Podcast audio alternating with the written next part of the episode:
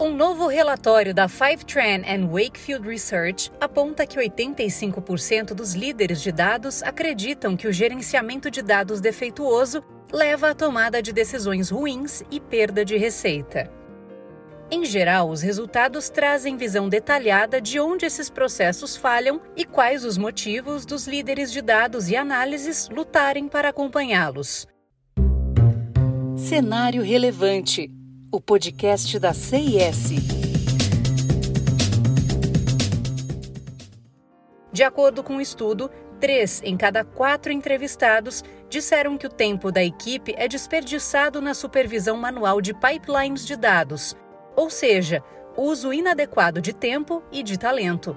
69% dos líderes dizem que os resultados de negócios da empresa seriam significativamente melhores se a equipe de dados pudesse contribuir mais para as decisões, em vez de gerenciamento manual de pipeline. A abordagem manual possui ineficiências e não é otimizada. 80% dos entrevistados também admitem que precisam reconstruir pipelines de dados após a implantação. Mário Fontana, especialista da CIS em transformação digital, acredita que utilizar pipelines manuais como fonte de informações não seja vantajoso.